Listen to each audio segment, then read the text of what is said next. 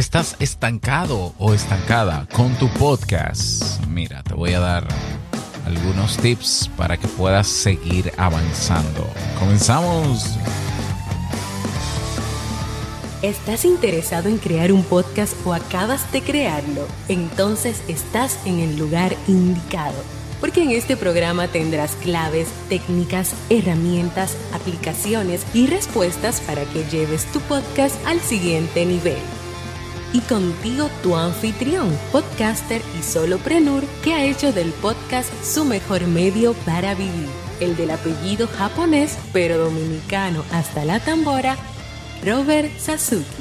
Abre bien tus oídos porque esto es podcast. Hola, ¿qué tal estás? Bienvenido, bienvenida a este nuevo episodio de Esto es Podcast 2.0. Yo soy Robert Sasuki capitán de Kaizen, la academia donde tienes los cursos que necesitas para crear, crecer, monetizar tu podcast. Ahí los tienes. Vas a kaizen.com, K-A-I-I-S-E-N.com. Bien, en el día de hoy vamos a hablar y a dar algunas recomendaciones sobre eh, cómo lograr desbloquear tu podcast o desestancar tu podcast. ¿Se dice desestancar? Bueno, no sé. Pero si sientes que estás estancado o estancada con tu podcast, que no es el podcast necesariamente que estás que está estancado, el, podcast es lo que se ve, pero eres tú, probablemente, bueno, pues te voy a dar algunos tips primero para que revises, eh, corrijas y puedas avanzar. ¿Y e, e, es necesario hablar de estancamiento en el mundo del podcast? Bueno, es que la mayoría de los podcasts están inactivos y yo sé que algunos de ellos están inactivos porque están atascados. algunos, ¿no? Porque habrán, razones habrán de todo tipo, pero algunos estarán estancados. Entonces, si es el caso, pues vamos a, conversar sobre esto. es normal, es normal. A todos nos pasa que eh, llega una cantidad de episodios o un momento o una etapa en nuestro podcast donde ya no sabemos de qué hablar, por ejemplo, supuestamente, ¿no? Hay gente que dice, no, a mí se me acabaron los temas. Yo te voy a decir algo, yo que tengo más de 1500 episodios en uno de mis podcasts, los temas no se acaban. Esa es la verdad, no se acaban. Eh, otra cosa es, bueno, bueno, quizá habrá un depende, espérate, habrá un depende, pero mira, yo que tengo, eh, yo no creo que se acaben porque a veces no es solo, solamente el qué decir, sino el cómo decirlo. Y en el cómo hay tanta, tanto espacio y tanta perspectiva para hablar de un solo tema que yo, de verdad, yo creo que no se acaban.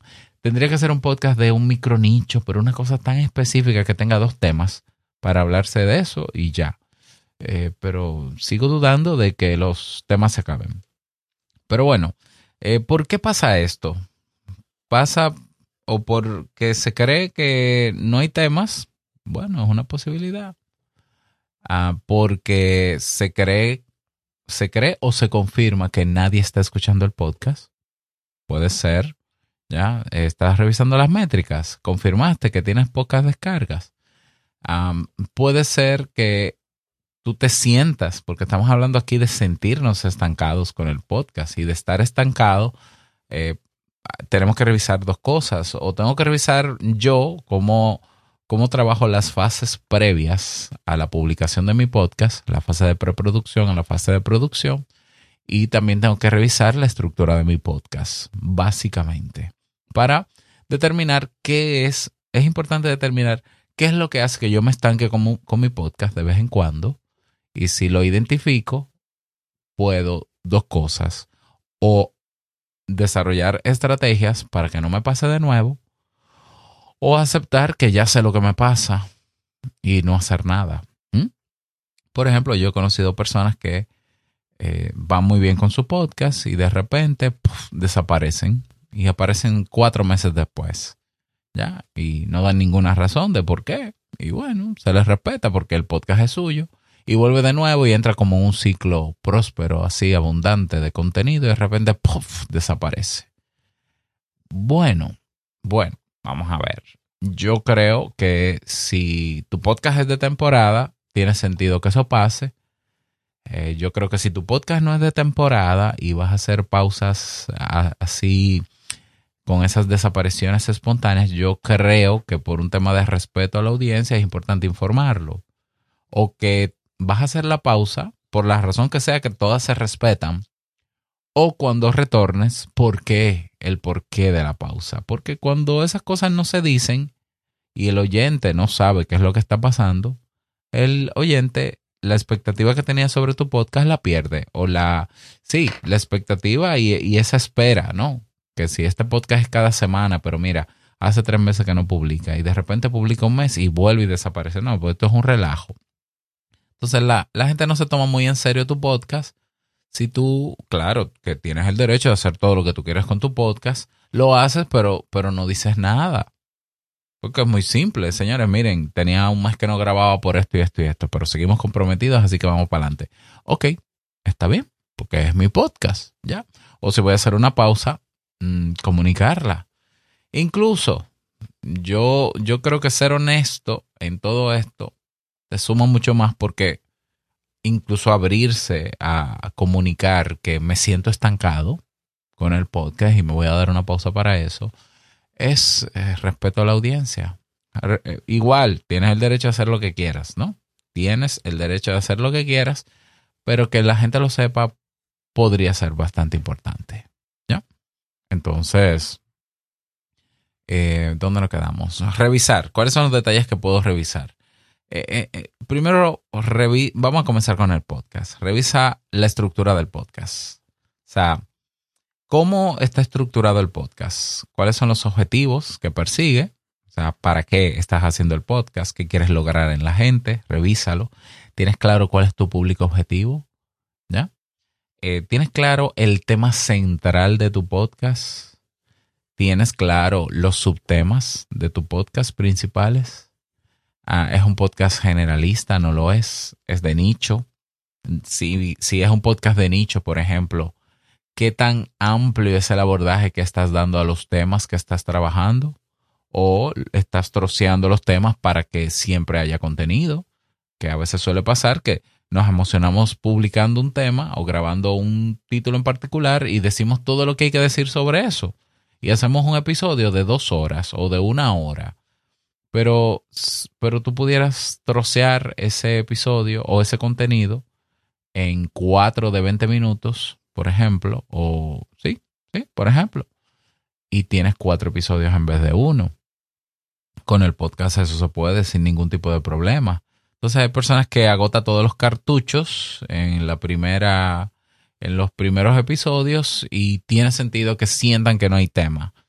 Y puede ser en ese sentido de que sí, si es un podcast de nicho, donde tú cada vez que grabas un tema agotas todo sobre ese tema, bueno, pues tiene sentido, pero aún así yo creo que se puede retomar ese tema y reenfocarlo nuevamente.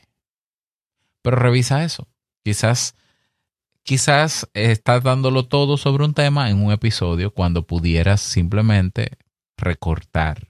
Una cosa es el qué, otra cosa es el cómo lo vas a decir, otra cosa es cuándo, otra cosa es eh, eh, eh, las fases en las que lo voy a decir, ya, o sea, todo eso hay que tenerlo en cuenta. ¿Qué más hay que tener en cuenta? ¿Cómo es la, el flujo de trabajo que tienes para grabar el podcast?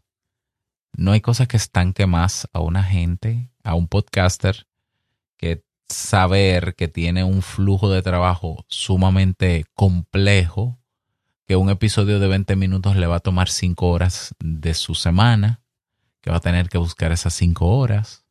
Todo eso hace que el cerebro sabotee la grabación de un podcast. Eso te lo digo yo como psicólogo. O sea, cuando el cerebro, cuando, cuando tú empiezas a pensar, hoy es lunes, hoy tengo que empezar a guionizar el podcast para grabarlo el miércoles, pero tengo que tener en cuenta que yo, como edito, duro ocho horas editando, porque yo no sé mucho de eso. Y entonces tengo que preparar. Y el cerebro dice, ay, no, no, espérate un momentico. Es mucho trabajo. Mejor te voy a poner a ver series de Netflix y películas. Mejor te, te meto en WhatsApp a chatear o te hago perder tu tiempo en TikTok para no enfrentarte a eso tan complejo. ¿Ya? pero tiene que ver con un flujo de trabajo que tú has determinado que es complejo, pero no tiene que ser complejo. ¿Ya? O sea, si yo editara mi podcast y tuviera un flujo de trabajo que me tomara cinco horas un episodio, yo que grabo todos los días, yo no hiciera podcast. Claro que tuve, eh, no, solo estancado, no, eh, desaparecido. Yo, yo, yo borro mis podcasts. No, no puede ser sostenible un podcast que, si bien no es rentable, porque probablemente no estás monetizando, también tú tengas que dedicarle 5 o 10 horas a un episodio. ¿En serio? Cuando hay flujos de trabajo que son rápidos. Por ejemplo, a mí este episodio me toma lo que me toma grabarlo completo y cinco minutos para publicarlo. Punto. Ah, para prepararlo, diez minutos. Punto. Súmale. Suma cuánto dura este audio cuando termine. Súmale diez antes y cinco después. Listo. Puedo grabar todos los días sin problemas. Y eso a mí no me estanca. ¿Por qué? Porque no es, no es un trabajo arduo. ¿Ya? O sea, para mi mente no es una cosa complicada. Eso es prende aquí, conecto aquí, conecto micrófono del iPad, conecto audífono, abro Backpack Studio, la música ya está montada, le doy a grabar y empiezo talalán, talalán, talalán, talalán, termino. Ok, Red Circle, subo el episodio, ya yo tengo ahí algunos textos, luego le hago la transcripción y demás, ponle, ponle media hora. Eso es todo. Entonces, si tienes un flujo de trabajo para grabar tu podcast complejo, hazlo simple, porque se puede. Ahí tienes el podcast de Automatiza tu podcast y gana tiempo. El curso online, perdón, que tenemos en Kaizen. Automatiza tu podcast y gana tiempo. Y mira que lo voy a actualizar ahora con herramientas de inteligencia artificial. Pero sin herramientas de inteligencia artificial, bueno, sí, creo que está Auphonic, evidentemente. Eh, hay, el flujo de trabajo se puede reducir de, de horas a una hora. Y se puede. Bueno, te estoy diciendo que se puede. Además tienes que probar. No me creas a mí si no quieres. Pero el flujo de trabajo puede ser un problema. Y en el podcast también el alcance. ¿Ya? Ah, bueno, pero es que evidentemente cualquiera se desmotiva y se estanca cuando ve que su podcast no lo escucha ni su mamá. Bueno, entonces si he identificado que eso es un problema, busco la manera de corregirlo. ¿Cuáles son las estrategias que voy a seguir para tener alcance? Eh, pasamos a la otra parte que revisar, aparte de todo lo que tiene que ver con la estructura del podcast, y soy yo. ¿Cuáles son las expectativas que yo tuve cuando llegué a este movimiento? Hay gente que sigue creando su podcast porque es tendencia y porque ve gente que es famosa y le va bien y yo quiero ser como esa persona y viene con la expectativa de que por tener un podcast lo va a escuchar todo el mundo. Este podcast va a estar buenísimo. Mira, este podcast resuelve esto. Ay, qué bien, pero nadie lo conoce. Pero hay gente que cree que publicando el podcast en los reproductores ya va a llegar gente a escucharlo. Sí, va a llegar gente a escucharlo, pero no tanta. Entonces tú tienes que buscar la manera de hacer publicidad que existe y funciona para llegar a más personas. Entonces, esa expectativa, cuando no se ve cumplida, en el 99.999% de los casos, estanca cualquiera. ¿Ya? otro es el fenómeno del impostor, que no es un síndrome, no hay un síndrome del impostor, porque no, eso, no, no, eso no existe. Es un fenómeno, es un, un razonamiento que te puede llegar de que tú no eres lo suficientemente bueno para ser el host de tu podcast. Bueno, hay que trabajar esa forma de pensar. Y para eso yo puedo prepararte un tema para lidiar con el fenómeno del impostor eh, como podcaster. Claro que sí. Tú me, me, confirmas que te interesa, me envías un correo en hola arroba y yo con gusto lo preparo. Si no veo correos de que lo preparen, no lo preparo, evidentemente. Eh, pero también puede ser eso, ¿no? Yo estoy hablando de tal tema que es de nicho, que me interesa, me gusta, pero yo no soy experto en eso. Ay, Dios mío, la gente me va a criticar, va a decir que yo no sirvo para nada, que yo no sé. Esas son ideas. Ideas que a veces no tienen mucho sentido, que son un poquito irracionales a veces también, pero que hay maneras de confrontarlas, ¿ya? Y otro elemento que tenemos que revisar en nosotros de cara a este movimiento y este tipo de producciones que hacemos es la paciencia tenemos que tener paciencia. no, pero es que yo proyecté que en tres meses yo iba a lograr esto, en seis meses un millón de descargas. Sí, pero estás haciendo lo que hay que hacer para llegar a eso. Bueno, yo estoy haciendo lo que todo el mundo hace. Bueno, es que la mayoría de los podcasts no llegan a un millón de descargas en seis meses. Entonces, si haces lo mismo que todos los podcasts, vas a tener el mismo resultado que todos los podcasts. Hay algo que tu podcast tiene, hay algo que lo, que lo caracteriza por ser de nicho, hay que encontrar al nicho, hay que, hay que llevarle a la gente el podcast y no ponerlo en una vitrina a que venga gente a, escucharlo, que son los reproductores de podcast. Ya que hay reproductores de podcast que no sirven para nada a nivel de alcance, porque tu podcast nunca va a aparecer en sus listados principales. ¿Por qué? Porque aparecen los que están, los que son populares solamente. Como el caso de Spotify. Entonces, si nadie sabe que existe tu podcast, ni se sabe el nombre de tu podcast, en Spotify no lo va a encontrar, ni se va a chocar con él. ¿Por qué? Porque no sabe que existe. Para eso, repito, hay estrategias de posicionamiento, de marketing, de posicionamiento en buscadores, de publicidad que funcionan. ¿Mm? Entonces, claro, cuando tú ejecutas todas esas estrategias, tienes que tener paciencia para comenzar a ver resultados. Tienes que tener paciencia. ¿Mm? Entonces, esto es un, un medio, el podcast es un medio, un formato de contenido también que se caracteriza, se caracteriza porque no hay una reacción inmediata, no hay, me, no, hay, no hay me gustas instantáneos, porque esto es grabado. Entonces esto es como, como tirar una piedra en el mar y ver cómo esas olas, esas, esas ondas, cuando entra la piedra al agua, se van creando y van formando una pequeña ola así poco a poco, poco a poco. Y hay que tener esa paciencia eh, eh, los podcasters deberíamos ser como así, como budistas, expertos en meditación. Porque a mí me pasa con muchísima frecuencia que yo grabo un episodio hoy y lo publico y en tres meses viene alguien y me dice, oye Robert, me sirvió muchísimo el episodio de, de ese, de, de, cuando uno está estancado. Y yo, y yo me quedo como que, wow. O sea, eh, o sea, no digo que no, no estoy criticando eso, pero tú me estás hablando del episodio de hace tres meses, pero háblame del de ayer. No, es que yo no lo, yo no lo he oído, yo tengo que ponerme al día. Eso es el podcast. Entonces uno tiene que tener expectativas realistas o no tener expectativas. Saber que el medio funciona cuando hay cosas que tú haces que ayudan a que funcione. Porque, repito, subir el podcast a las plataformas, eso no es publicidad. Eso se llama publicación no es lo mismo. Es como en cualquier red social. Tú subes un post en Twitter, en no sé qué. Claro, hay redes sociales que tienen algoritmos que te van a mover y a proyectar ese contenido de acuerdo a lo que sea y a quien sea. Pero hay redes sociales que no tienen algoritmo. Por ejemplo, tú te vas a Mastodon.